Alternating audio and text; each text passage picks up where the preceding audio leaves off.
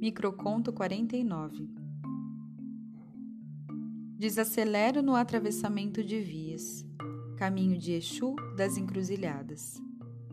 Uma ave de rapina, de asas curtas, garras e bico recurvo, passa como flecha pelo vidro sujo do carro e pousa, atenta e sorrateira, no fio de luz, próximo à copa esverdeada e densa da samaúma, que abriga um ninho com filhotes e ovos. Em seguida, bradando pios de revolta e luta, avançando em investidas afrontadoras, um corpo alado e miúdo de um pássaro insetívoro. Tenta enfrentá-lo e afastá-lo.